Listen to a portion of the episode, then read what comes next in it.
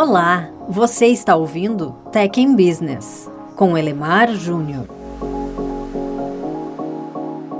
Olha só, se você trabalha em uma empresa que desenvolve software ou que participa de forma ativa do desenvolvimento de algum software, tenho certeza que já presenciou pelo menos uma discussão acalorada entre pessoas do time de tecnologia e pessoas do time de negócio. Sim, infelizmente essa divisão ainda existe, para tratar de aspectos relacionados a prazo de entrega para determinadas features ou ainda a qualidade das soluções que estão sendo propostas. A raiz dessas discussões, com muita frequência, é ignorância ignorância quanto às leis de Lehman. Explicando, as leis de Lehman, que aliás não tem nada a ver com o empresário do ramo de cerveja, é, tratam de como o software evolui, como que as soluções, sistemas de software evoluem. Elas estão sendo formuladas desde a década de 70 por dois professores, o professor Mer Lehman, que aliás dá nome ao conjunto de leis, e o professor Laszlo Bellari. São oito leis ao todo. Eu, particularmente, reconheço que todas as leis são sim muito importantes, mas as duas primeiras são fundamentais e elas foram formuladas lá na década de 70. A primeira lei é a lei da mudança contínua. Ela diz que para se manter relevante, um sistema de software precisa ser continuamente adaptado. E essa adaptação significa receber novas features, ter bugs corrigidos, funcionalidades minimamente ajustadas, enfim. Por quê? Porque os processos suportados pelo software mudam. Logo, o software também precisa mudar. Simples assim. Nos últimos anos, inclusive, a lei da mudança contínua, a primeira lei de Lehman, ela tem se mostrado cada vez ainda mais onipresente, principalmente levando em consideração processos de transformação digital que estão revolucionando aí a forma como as empresas interagem com clientes, com parceiros, com fornecedores. Há também novas plataformas de hardware que estão surgindo o tempo todo e as aplicações precisam ser adaptadas para seguir essas tendências. Ou seja, mudança é uma constante em software. O problema está na segunda lei de Lehman. A segunda lei de Lehman é a lei da complexidade crescente. O que, que ela diz? Ela diz que à medida que o software recebe adaptações, ele se torna mais complexo, pelo menos internamente. E isso acaba aumentando consideravelmente as necessidades futuras de esforço para realizar novas adaptações. Essa complexidade só pode ser combatida ou mitigada se houver um esforço consciente, e isso é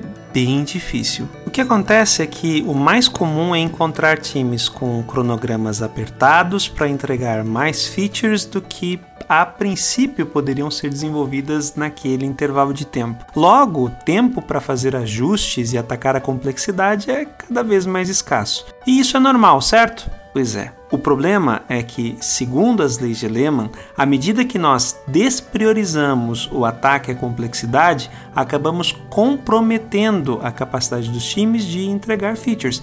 Cada feature nova acaba gerando complexidade que aumenta o esforço para desenvolver a próxima feature. Difícil. Em termos muito, muito, muito simples, se um time técnico for altamente comprometido com um negócio e se esforçar apenas para entregar features, sem gastar, investir algum tempo atacando complexidade, consequentemente, com o tempo, este time técnico tão querido será visto como menos e menos eficiente, porque vai acabar demandando mais e mais tempo para cumprir o seu trabalho.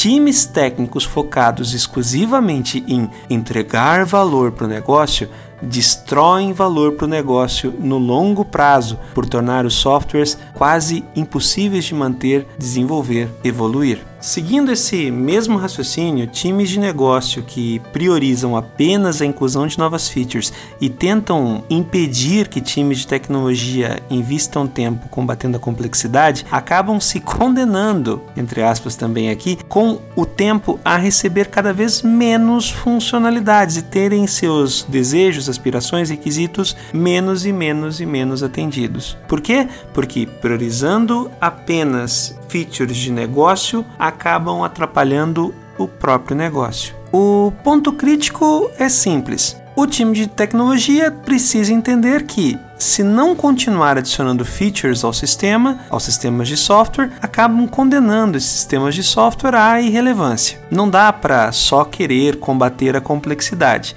A ideia de fechar a fila de demandas para poder resolver problemas no sistema, embora tentadora, às vezes produto do desespero, na prática não ajuda. Do outro lado, o time de negócio precisa ser sensível à ideia de que em cada período de desenvolvimento, o time de tecnologia precisa de tempo e recursos para combater a complexidade. Caso contrário, vai acabar recebendo soluções com custo cada vez mais alto, até que esse custo se torna finalmente proibitivo. Equilíbrio é a resposta. Vale a pena conhecer um pouco mais sobre as leis de Lehman.